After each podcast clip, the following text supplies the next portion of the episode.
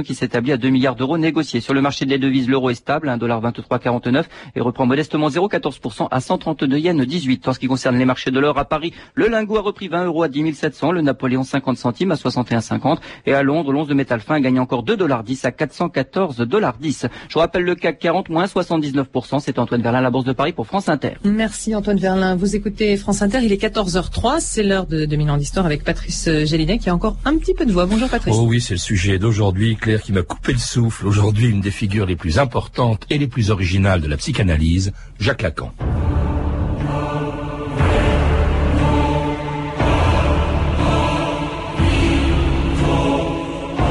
La psychanalyse est un remède contre l'ignorance. Elle est sans effet pour la connerie. Jacques Lacan.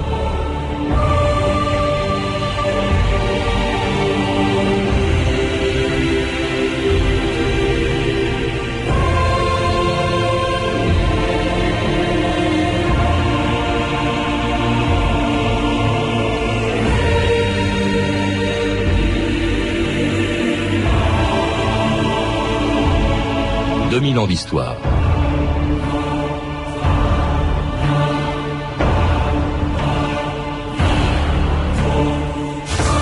Il fut à la fois le plus célèbre et le plus controversé des psychanalystes français.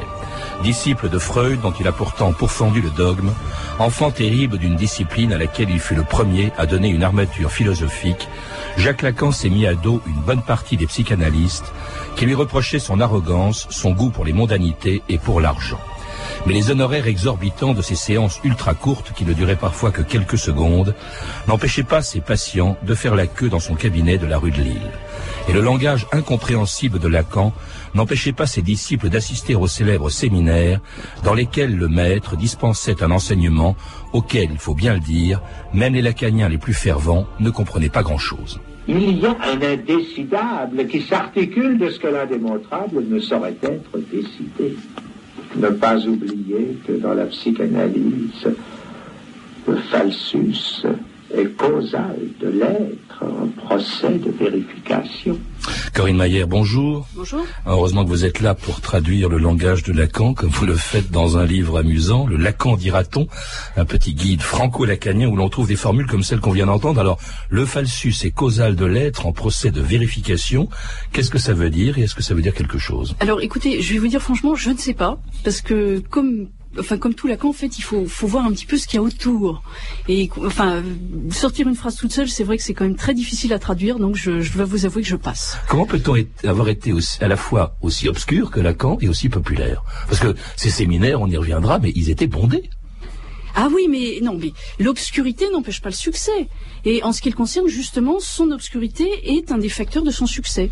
Parce que, bon, il était très intelligent, donc il a, il a déployé une pensée très originale et toujours en mouvement. Et les gens étaient fascinés par ça c'est précisément pour ça qu'il y avait autant de monde. C'est parce que ça, avait un côté mystérieux, toujours ouvert, toujours remanié, et qu'en plus quand il, quand, il, quand il, quand il enseignait, il se, mettait en jeu complètement. Mmh. Quand vous dites euh, original, Corinne Maillère, bon, ce qu'il y a de curieux chez cet homme, d'abord, c'est ses origines familiales. Hein. Rien ne le prédisposait. Il est né en, en 1901 euh, dans une famille plutôt bourgeoise. Rien ne le prédisposait euh, à devenir psychanalyste. Et d'ailleurs, il y vient par le biais de son goût pour l'art, pour la philosophie aussi. Oui, enfin, il a, il a fait des études de médecine puis de psychiatrie assez classiques, effectivement. Hmm. Donc, on pouvait penser que euh, ça deviendrait une sorte de bourgeois français, comme il y en a eu beaucoup euh, au début de ce siècle, mais pas du tout. Euh, comme il s'intéresse à beaucoup de choses, il, il s'intéresse à la philosophie, à l'art, enfin aux sciences, et il va s'imprégner en fait de toute la toute la pensée de son siècle. Euh, en allant par exemple euh, au séminaire de Kojève ou à des, des, gens comme ça qui enseignaient à la même époque que lui ou qui déployaient leur pensée à ce moment-là. Et euh, il va contribuer en fait à l'énorme, l'énorme effervescence intellectuelle qu'il y a eu en France au XXe siècle, puisqu'il faut bien dire qu'on a quand même été gâtés entre Lévi-Strauss, Merleau-Ponty, enfin les, les, les, noms se pressent. Enfin, il y a eu Barthes, Foucault. Enfin, il a eu des contacts avec tous ces gens, avec Althusser, avec et donc ça donne une créativité intellectuelle exceptionnelle. Et Lacan, donc parmi mieux. Euh, Lacan qui se disait freudien euh, plus que lacanien et qui pourtant était plutôt mal vu de l'école freudienne. Qu'est-ce qu'il a apporté de nouveau, euh, Corinne Mayer, à la psychanalyse? Plusieurs choses. Bon, déjà, je pense que son, son ambition, c'était probablement de révolutionner la psychanalyse. Donc, c'est déjà en soi très intéressant. Et ce qu'il a voulu faire, c'est d'abord logifier, euh, logifier l'œuvre de Freud, parce qu'il considérait que Freud était un, grand génie, donc le, le, père fondateur de la psychanalyse. Mais il trouvait qu'il y en avait un peu partout et que c'était compliqué, euh, c'était compliqué à, à ranger, qu'il fallait qu'il fallait ranger tout ça. Voilà. Donc, son idée, c'était on va donner une logique à ça. Et euh, la logique, c'était principalement pour lui les lois de la linguistique, puisqu'il s'intéressait énormément euh, donc à la linguistique qui était euh, en pleine effervescence justement au XXe siècle. Enfin, et la deuxième idée qu'il avait, c'était c'était d'essayer de, de, moderniser la psychanalyse en s'imprégnant des apports enfin de, ce qui se déroulait autour de lui, c'est-à-dire de la philosophie, de la topologie, euh, de toute l'effervescence intellectuelle qu'il y avait euh, autour de lui. En tout cas, ça va le mettre dès les années 30 en marge des plus importantes institutions de la psychanalyse, la SPP, la Société psychanalytique de Paris, et puis aussi l'IPA, l'Association internationale de psychanalyse, qui en 1973 avait refusé d'inviter Lacan à son 28e congrès. Docteur Lacan, en ce moment se tient à Paris le 28e congrès international de psychanalyse. Vous n'êtes pas invité. Vous n'en êtes pas. Que je n'y sois pas invité ne veut pas dire que j'en sois absent. Hmm. Pour autant que mon sentiment ait la moindre importance là-dessus, je puis dire que mon absence m'y met en situation privilégiée.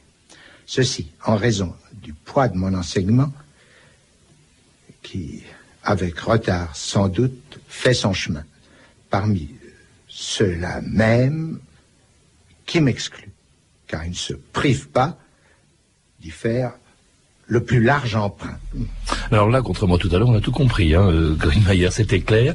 Lacan est donc euh, exclu ou pas reconnu, en tout cas par euh, la, la société, l'association internationale de psychanalyse, qui, qui refuse de l'inviter à son 28e congrès. Euh, de même qu'elle refuse de reconnaître l'école freudienne de Paris que Lacan a créée en 1964. Qu'est-ce qu'on reprochait à Lacan? On a beaucoup dit, par exemple, que la façon dont il faisait des analyses n'était pas du tout conforme aux, critères définis par euh, par euh, euh, par l'IPA. par exemple, il, faisait des, des séances ultra courtes, même de quelques secondes. Alors c'est vrai que c'est un peu surprenant. Là, faut, faut pas exagérer. Il faisait des séances à durée variable. Alors ultra court, c'était plutôt vraiment vers la fin. Mais dans l'ensemble, euh, il a introduit ça parce qu'il pensait que ça donnait plus de punch à l'affaire. Bon, c'était son idée, et c'est vrai que ça a été mal perçu parce que auparavant, il y avait euh, l'idée qu'une séance c'était quelque chose de, qui durait une heure. Voilà. Mmh. Et donc, il y a eu plusieurs raisons pour laquelle, euh, pour lesquelles il était un petit peu mal vu. Il y a eu cette affaire de séance. Il y a eu aussi le fait qu'il avait, il avait quand même un style qui détonnait. Enfin, autour de, au milieu de gens qui quand même sont, sont des notables donc lui, il avait une sorte de style pas possible. C'est vrai que ça, ça choquait un peu.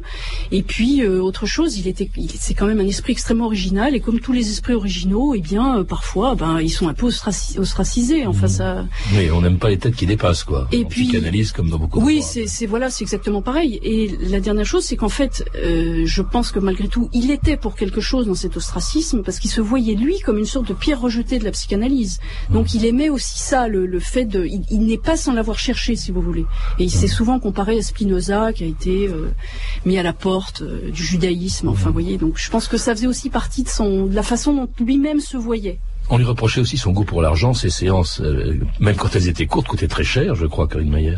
Alors, elles coûtaient très cher, mais pour ceux qui pouvaient payer. Pour les autres, c'était, euh, c'était les, ces séances étaient à durée variable, mais ces tarifs étaient aussi variables en fonction de la, en fonction de la personne qui venait le voir.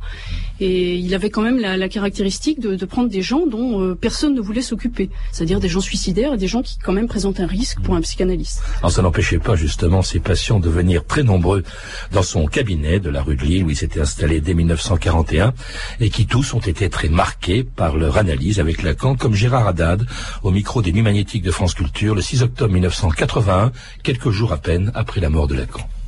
je ne vous raconterai pas ma cure, c'est évident. Mais euh, façon, ça ne peut pas se raconter. Euh, non seulement euh, pour des raisons de réserve personnelle que vous comprendrez facilement, mais même si on voulait même raconter la cure d'un de ses patients, c'est impossible. Freud l'avait noté à plusieurs reprises.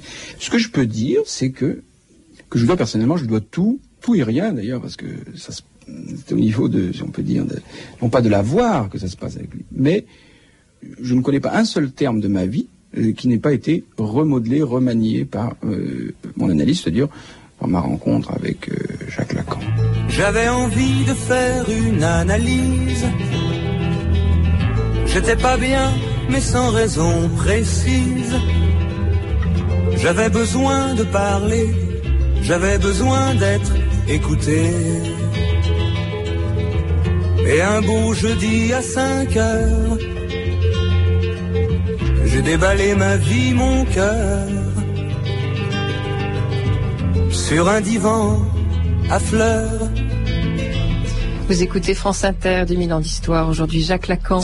C'était analyse de Philippe Châtel, qui n'était pas forcément sur le même divan que Gérard Haddad, très marqué, on l'a entendu, par sa rencontre avec Lacan, comme tous ceux d'ailleurs qui sont entrés dans son cabinet de la rue de Lille, la revue de texte Stéphanie Duncan.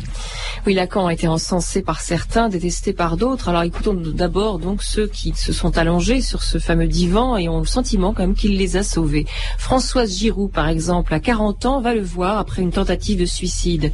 Les analystes, d'habitude, dit-elle, se gardent des suicidaires. Lacan, lui, les acceptait. Alors, cette analyse durera quatre ans. Grâce à lui, dit-elle, j'ai pu reconstruire avec un homme une relation harmonieuse et solide. Autre célébrité, l'architecte Roland Castro, ex-maoïste. Si je ne l'avais pas rencontré, dit-il, je serais devenu terroriste. Je me serais engagé dans les brigades rouges. Mais Lacan reçoit aussi des gens, hein, comme vous et moi. Euh, Ouda, par exemple, une étudiante d'origine algérienne, qui entame une analyse avec Lacan en 74. Il m'a demandé ce que je pouvais payer et jusqu'à la fin, le prix de la séance est resté modique. Pendant des années, j'ai eu l'impression d'être envoûté, mais Lacan ne jouait pas au gourou, il avait une écoute fantastique. Alors si Lacan n'est pas un gourou, un autre, analysant, hein, comme on dit, l'écrivain Pierre Ray en parle comme d'une drogue. M'eût-il demandé de le rejoindre aux antipodes pour une entrevue de 20 secondes à 10 millions, j'aurais trouvé l'argent et j'y serais allé, question de vie ou de mort. à propos de ces séances courtes, un Américain, euh, Stuart euh, Schneiderman, l'a vécu. Il y avait, dit-il, quelque chose de l'horreur de la mort dans ces séances courtes dont on ne pouvait savoir la durée à l'avance. Mais il reconnaît tout de même, dans ce cas-là, vous dites immédiatement ce qui vous passe par la tête, vous n'avez pas le temps de ruminer. Sur la scène intellectuelle parisienne, le philosophe euh, Althusser voyait en Lacan un des siens. Il disait, Lacan mène un combat implacable contre l'humanisme, le scientisme et le personnalisme. Mais Althusser disait aussi, si vous allez à son séminaire, vous verrez toutes sortes de gens en prière devant un discours inintelligible pour eux. C'est la méthode du terrorisme intellectuel. En plus tard, Jean-François Revel traitera Lacan de Sacha Guitry de la psychanalyse avec, je cite, son malarméisme de banlieue et un hermétisme pour femmes du monde fatiguées. Pas très gentil pour les femmes du monde fatiguées, mais bon. En 77, le philosophe Castoriadis s'en prend violemment aussi à Lacan et au rôle qu'il a joué sur la scène parisienne. Il l'accuse même de se servir de la notion de signifiant hein, pour masquer les horreurs du stalinisme et du maoïsme. Alors pour donner un peu une idée de l'aura qu'avait Lacan de son vivant, Elisabeth Rodinesco, sa biographe, raconte qu'en 69, l'activiste d'extrême gauche Pierre Goldman décide de commettre un hold-up au domicile de Lacan. Ce qui m'intéressait, dit-il, dans cette agression, c'était qu'elle eut lieu un psychanalyste génial. Mais arrivé sur place, euh, il est un peu embêté. Lorsque je vis ce penseur aux cheveux blancs, je fus saisi, frappé, impressionné. Jamais je ne pouvais diriger une arme sur lui. Je le dis à mon comparse et nous partîmes. un commentaire sur ces témoignages, euh, Corinne Mayer, assez étonnant. Il faut dire que chez Lacan, euh, où Goldman voulait faire un, un cambriolage, il y avait de belles choses. Oui, oui, c'était c'était un collectionneur. Euh, il était un collectionneur fasciné. Il avait il avait beaucoup d'œuvres d'art. Il avait notamment le, la fameuse toile de Courbet, l'origine du monde, ah, oui, oui. Qui, qui, est un tableau très connu qui, qui représente une femme les, les, jambes ouvertes. Et il avait beaucoup. De, il adorait les belles choses. Et je pense que ça faisait partie du personnage que d'aimer le beau. Ouais, il y avait un euh, Renoir, il y avait. Oui, oui, c'est ça. Il y avait une... Picasso. Euh, et il y avait 5000 livres. Oui, oui, il, il collectionnait tous les, les, les, livres anciens. Enfin, je crois qu'il il avait beaucoup de beaucoup d'objets. Mais pour revenir un petit peu sur ce que vous disiez, là, il y a, y a, des témoignages qui sont qui sont très intéressants dans, que vous venez de lire. Et alors effectivement, euh, pour revenir à Pierre Goldman, ce qui, ce qui est frappant, c'est qu'il y a il court dans Paris cette idée que si en France on n'a pas eu de terrorisme comme euh, l'Allemagne, c'est grâce à Lacan. C'est parce qu'il a récupéré, il aurait récupéré un certain nombre de, de têtes folles euh, qui à l'époque étaient un peu perdues après 68 ouais. et qui, euh, venant le voir et venant, euh, venant parler sur son divan, auraient ainsi échappé Euh, Ce qui est intéressant, c'est qu'il s'intéresse à tout le monde parce qu'il est cher pour ceux qui ont de l'argent, mais en revanche, il est totalement disponible, y compris pour ceux qui n'en ont pas. Je crois que euh, tout le monde avait son numéro de téléphone, vous pouvez l'appeler en cas de détresse. On l'a, on l'a vu pour François Giroud, par exemple.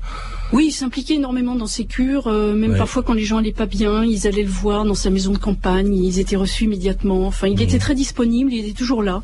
Ça, ça faisait partie du personnage en fait. Euh. Il y a un personnage dans son entourage que Lacan, je crois, n'a pas analysé euh, et qui était un de ses amis, pourtant, qui était vraiment, bon, on peut le dire, qui était en tout cas maniaco-dépressif, c'était Althusser. Oui, Althusser qui a tué sa femme en 80 et qui est mort à Sainte-Anne dix ans plus tard. Oui, ils étaient amis, effectivement. Althusser a accueilli donc Lacan euh, à l'école normale supérieure. Et c'est vrai que, enfin, de façon, générale, Lacan a, toujours beaucoup sympathisé avec les grands philosophes, avec lesquels il y a une multitude de, liens et de capillarités. Et je dirais aussi qu'en fait, euh, Lacan adorait les fous. Et ça, c'est une des choses qu'il a vraiment apporté à la psychanalyse, c'est son, intérêt passionné euh, pour la psychose. Euh, je dirais à laquelle il a, il a donné ses lettres de noblesse en quelque sorte, parce que pour Freud, il n'y avait pas vraiment de distinction entre la névrose et la psychose. Et Lacan, dès sa thèse de médecine, s'est passionné pour les fous et euh, il considérait les que criminels, hein, les sœurs Papin. Euh, voilà, il a écrit sur les sœurs Papin aussi. Il considérait que la, la psychose paranoïaque était non pas un handicap, mais au contraire un effort de logique euh, pour, euh, pour pour euh, pour inventer quelque chose. Alors vous avez dit que Althusser avait accueilli Lacan. En fait, il a accueilli, on n'en a pas encore parlé, ces fameux séminaires dans lesquels depuis 51 Lacan enseignait la psychanalyse et dans lesquels son humour et, et son style inimitable, il faut bien le dire, fascinait ses auditeurs, comme ce fut le cas à Rome en 1974, au dixième anniversaire de l'école freudienne, un enregistrement d'amateur qui explique la mauvaise qualité du son. Cette jouissance de l'autre, c'est là que se produit ce qui montre qu'autant la jouissance phallique est hors corps, autant la jouissance de l'autre est hors langage mais tout ce qu'on peut faire de mieux, enfin, dans, ces fameuses étreintes, enfin, c'est de dire, serre-moi fort, enfin, mais on ne sert pas si fort que, l'autre finisse par en crever, Le langage, je trouve pas du tout que ce soit la panacée universelle. C'est pas parce que l'inconscient est structuré comme un langage, c'est-à-dire que c'est ce qu'il a de mieux, n'est-ce pas? Toute la langue est une langue morte, même si elle est encore en usage. En tout cas, la langue et le langage de Lacan étaient bien vivants. Euh, Corinne Mayer, on vient d'entendre d'ailleurs une des plus célèbres formules de Lacan, l'inconscient est structuré comme un langage. Qu'est-ce que ça veut dire Vous nous avez dit d'ailleurs qu'il s'intéressait au langage. Il pensait qu'à l'origine de toute chose, il y avait, l'inconscient et le langage. Et pour lui, tout découlait, tout découlait en fait de ça. Donc il y a, dans, son enseignement toujours cette sensibilité euh, au langage et, à la langue, à ses expressions, à sa, dynamique propre. Et d'ailleurs, lui-même le langage de façon extrêmement personnelle. Enfin, il a une voix qui est vraiment sidérante. Ah oui, Une façon de dire les choses. Il avait un style absolument fabuleux. On voit, il parle, il, il part dans des sortes de circonlocutions qui probablement imitent euh, les, les, les volutes de l'inconscient. C'est fait pour ça aussi. C'est fait pour montrer euh, l'inconscient en, en acte. Parce qu'il fascinait pas seulement ses, patients, mais aussi tous ceux qui venaient l'écouter dans ses séminaires qui étaient ouverts à tous. Ça commence dans les années, au début des années 50, je crois, les séminaires de Lacan, euh, Corinne Mayer. Oui, c'est ça. Il commence dans les années 50. Il commence d'abord chez lui. En fait, il a, une vingtaine d'élèves. Et ensuite, il, commence ses séminaires donc à Sainte-Anne. Il commence à commenter Freud. Et euh, bon, au début, c'est un peu confidentiel. Et puis progressivement, ça gagne en ampleur jusqu'au moment où euh, ça devient un truc parisien, où tout le monde va, il faut arriver à l'avance parce que sinon il n'y a pas de place, où les gens considèrent qu'il se passe comme une sorte de cérémonie, où il faut assister. Même Dalida, d'ailleurs, il y a été une fois, donc c'est dire le succès. Enfin, c'est vraiment un peu le monde à l'envers. Ouais, c'était un peu mondain quand même. Oui, c'était carrément mondain. Oui, oui, oui. Je, suis allé oui, en plus, il y avait des gens. Quand même, on comprenait rien, mais. Oui, c'est ça, ça faisait partie. En plus, il y avait des gens autour de lui qui considéraient que c'était une sorte de culte qu'il fallait organiser, alors qu'il était là, euh, confit de dévotion. Donc ça, ça devait être assez particulier, Mmh. effectivement. Puis lui-même l'était, hein, ne serait-ce que par sa tenue vestimentaire. Il avait toujours des espèces de, cos- de costumes absolument insensés, euh, très dandy. Hein, Lacan, euh, collectionneur de, de, de voitures, avec un cigare euh, entortillé au, au bord des lèvres. Collectionneur de femmes aussi. Hein. Il a, je sais plus, si je crois que c'est Elisabeth Rodinesco qui disait Lacan était aussi incapable de quitter une femme que de lui rester fidèle. Mais c'est assez joli. Bah oui, euh, je crois qu'effectivement, Lacan, c'est aussi un style. Et d'ailleurs, il considère que, enfin, il reprenait toujours ces- cette phrase de Buffon, le style, c'est, c'est l'homme. Et il considérait que, bah oui, il y a, une construction de soi qui exige qu'on, qu'on déploie son propre style. Et effectivement, le sien était, euh, était inimitable. Mmh. C'était quand même aussi quelqu'un qui en faisait des tonnes, faut bien dire. Il y a cette fameuse photo qui est très connue, on le représente en, moto de- en, en manteau de fourrure avec son, son cigare tordu. Enfin, moi, je n'oserais pas sortir comme ça. C'est, c'est, c'est Ah oui, oui, incroyable. Il, il est impayable, c'est le cas de le dire. Un dandy. Oui, un dandy. Un dandy moderne. Et puis alors avec un, un vocabulaire, on y revient, on a entendu au début, avec des mots, il faut vraiment, et c'est un langage, vous avez fait heureusement un, un dictionnaire pour qu'on comprenne à peu près tout ce qu'il peut dire, hein, le, le Lacan dira-t-on, le guide français lacanien, avec des mots comme signifiant, par exemple, ça veut dire mot, tout simplement, non? Pourquoi Il faut imaginer que c'est, le mot auquel on aurait, on aurait retiré le sens. Donc c'est le mot tout nu. Essayez d'imaginer un mot tout nu, c'est, c'est plutôt ça. Enfin, ça vient de la linguistique en fait. Donc il y a signifiant, signifier, c'est pas la même chose. Ouais. Signifier, c'est le sens. Il y a forclusion, mathème, sexuation, nœud borroméen. C'est quoi ça? À la fin de son enseignement, dans les années 70, il, s'est, il, il a, il a tenté de, de, de logifier la, la psychanalyse sous deux formes. D'abord les mathèmes, donc c'est des sortes de formules mathématiques. Donc il a essayé d'écrire l'inconscient sous forme mathématique, donc ça donne des formules qui sont très complexes, et euh, sous forme de représentation euh, de nœuds, si vous voulez, de, de, de nouage et de tressage. Donc euh, il était là à tresser ces trucs et puis en dessiner au tableau pour représenter l'inconscient. C'est des tentatives de, pour, pour logifier l'affaire, si vous voulez. Bah, Il disait, je crois que le, le- la psychanalyse était une science qui aussi était un peu iconoclaste à l'époque, non? Bah, je pense qu'il a, il aurait souhaité donner à la psychanalyse le statut de science. C'était sa, sa grande ambition parce qu'il pensait que si, si on arrivait à une certaine épure et à, à déployer les choses de façon très claire et très euh, très scientifique, la psychanalyse aurait un statut plus valorisant qu'elle ne l'a actuellement. Mais bon, dire que, enfin, je suis pas vraiment convaincu qu'il ait réussi, disons. Sa vie privée était quand même euh, assez spéciale. On peut dire qu'il était ni un, bon père, ni un mari exemplaire. hein. Bon, il, a, bon, très jeune, c'est normal. hein. il, tombe amoureux d'une certaine Marie-Thérèse Bergerot, qui a 15 ans de plus que lui. Ensuite, Olencia Sienkiewicz, qui était la deuxième femme de Drio La Rochelle, qui était un de ses amis, je crois. Euh, et puis alors, il épouse, il se marie quand même, euh, Marie-Louise Blandin, avec laquelle il a trois enfants, dont l'un est né en même temps qu'un enfant euh, d'une autre femme, euh, Sylvia Bataille, la femme de Georges Bataille. Alors c'est quand même, euh, il avait une, une vie étonnante quand même, Lacan. Corinne. Oui, ça fait, c'est vrai que ça fait partie du personnage aussi, cette espèce de, c'est- c'était quelqu'un effectivement qui avait un style très différent de Freud. Freud, c'était une sorte de, de, de, de bourgeois euh, rangé, viennois, euh, très très posé, avec une, une vie conjugale très stable, et qui a tout sacrifié à son œuvre en fait. Alors que Lacan, au contraire, il a, il y a été à fond dans tout ce qu'il a fait. On peut considérer qu'effectivement, il a, il a mené une vie de patachon euh, qui, est- qui fait partie aussi du, du personnage. Enfin, c'est, c'est effectivement, c'est assez plaisant. Il aimait les femmes, oui, ça, ça fait partie du personnage. Et il aimait les belles choses, on l'a dit Et les tout belles choses, oui. euh. Effectivement. Ah, mais vous en avez oublié une qui est très importante. C'est aimer une, une folle, euh, enfin une paranoïa qu'il a rencontrée à Sainte-Anne quand il était jeune médecin et à laquelle il a consacré sa, sa, sa thèse de médecine. Alors bien sûr, aimer n'était pas euh, n'était pas aimé par Lacan, Mmh. mais il en a aimé la logique et le, le talent, enfin le- l'intérêt en tant que cas clinique. Alors, il est mort en 1981 avec une immense fortune, on s'en doute, mais très préoccupé par sa postérité, dont il parle neuf ans avant sa mort à Nadine Limier en 1973. Vous êtes quelqu'un d'écouter passionnément, de controverser passionnément, de suivi. Selon vous, quels sont vos continuateurs? J'ai, depuis quelque temps, le bonheur de m'apercevoir que quelques-uns de ceux qui sont restés autour de moi, non seulement ont su entendre ce que j'ai appelé tout à l'heure quelques formules plus ou moins heureuses, mais d'ores et déjà savent leur donner plus qu'un écho, une suite. Et que c'est certainement bientôt qu'on s'apercevra comment mon enseignement peut être repris et continuer. Qu'est-ce qui reste de l'enseignement de, Lacan et de l'école lacanienne aujourd'hui, Corinne Mayer, un quart de siècle à peu près après sa mort? Ben De Lacan, il nous reste évidemment le, style et puis le, enfin les, séminaires, euh, même si tous ne sont pas publiés, il nous reste ses écrits qui sont un recueil d'articles.